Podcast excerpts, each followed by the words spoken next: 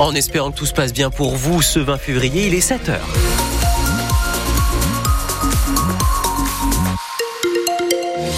Avec beaucoup d'amour, nous souhaitons une très belle fête à toutes les aimées aujourd'hui, en ce mardi 20 février. Pascal Gauthier est de retour pour l'information. La météo, elle, pour aujourd'hui, s'annonce correcte, très correcte du côté des températures, de 9 à 13 degrés cet après-midi. On est encore sur des valeurs de au-dessus des moyennes de saison.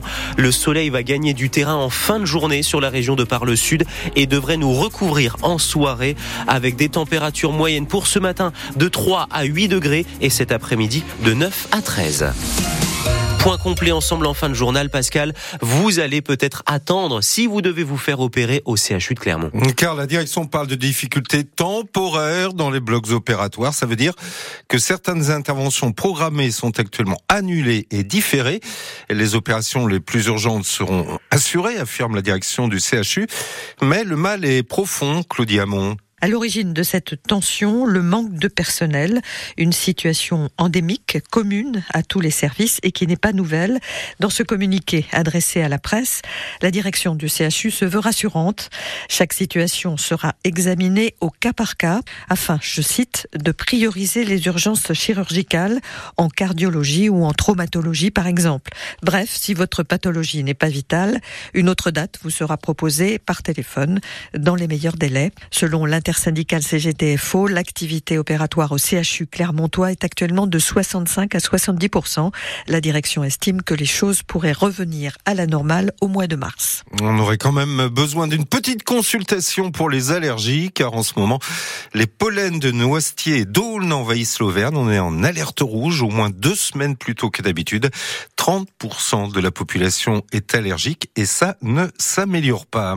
Le retour à la normale n'a pas tenu 24 heures sur la ligne de train Clermont-Paris, alors qu'on devait retrouver hier les 8 allers-retours quotidiens. Euh, ce lundi soir, le dernier train au départ de Clermont n'est pas allé plus loin que Rion. C'est encore à cause d'une panne de locomotive. Courage. On en rigole à la fin. 7h02 à l'écoute de France Bleu Pays d'Auvergne. Les agriculteurs occupent le terrain avant l'ouverture samedi du Salon de l'agriculture. C'est qu'ils entendent maintenir la pression alors qu'Emmanuel Macron reçoit aujourd'hui les syndicats de la FNSEA des jeunes agriculteurs. Ils demandent toujours des réponses concrètes sur le revenu, en dépit des 400 millions déjà débloqués par le gouvernement. Chez nous, un blocage de la plateforme de distribution de Leclerc est prévu demain à Moulins, dans l'Allier.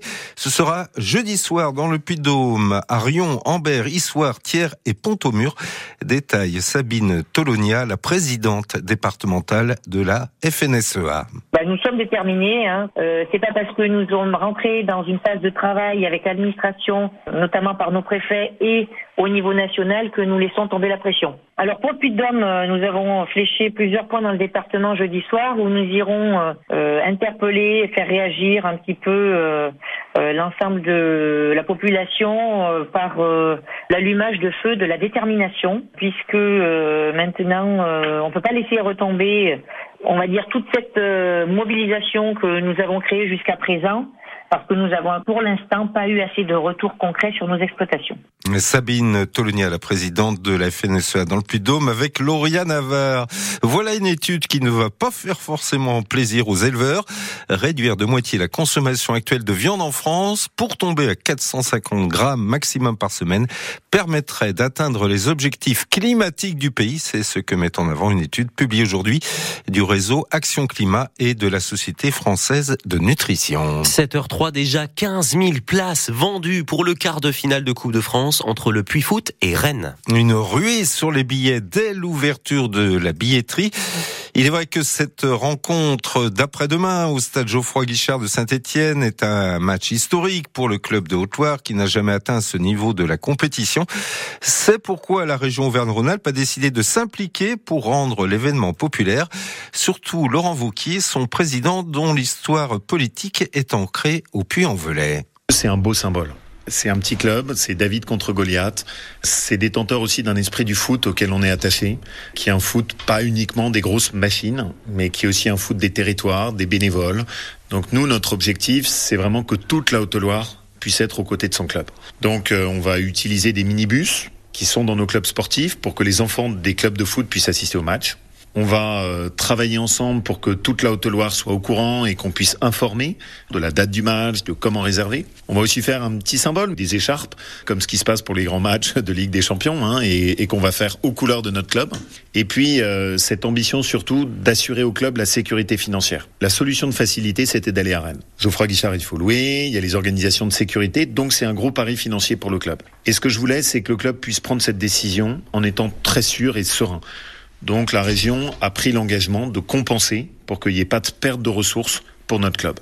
Laurent Vauquier avec Mathilde Montagnon.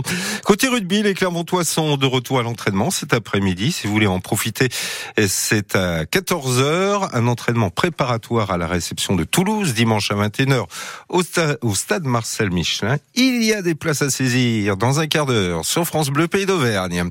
C'est l'heure du premier contre-la-montre de la saison pour le TGV de Clermont-Ferrand. Rémi Cavagnal, le coureur clermontois, est au départ de la deuxième étape du Tour des Émirats Arabes Unis. Il fait partie des favoris pour la victoire d'étape avec l'Américain Brandon McNulty.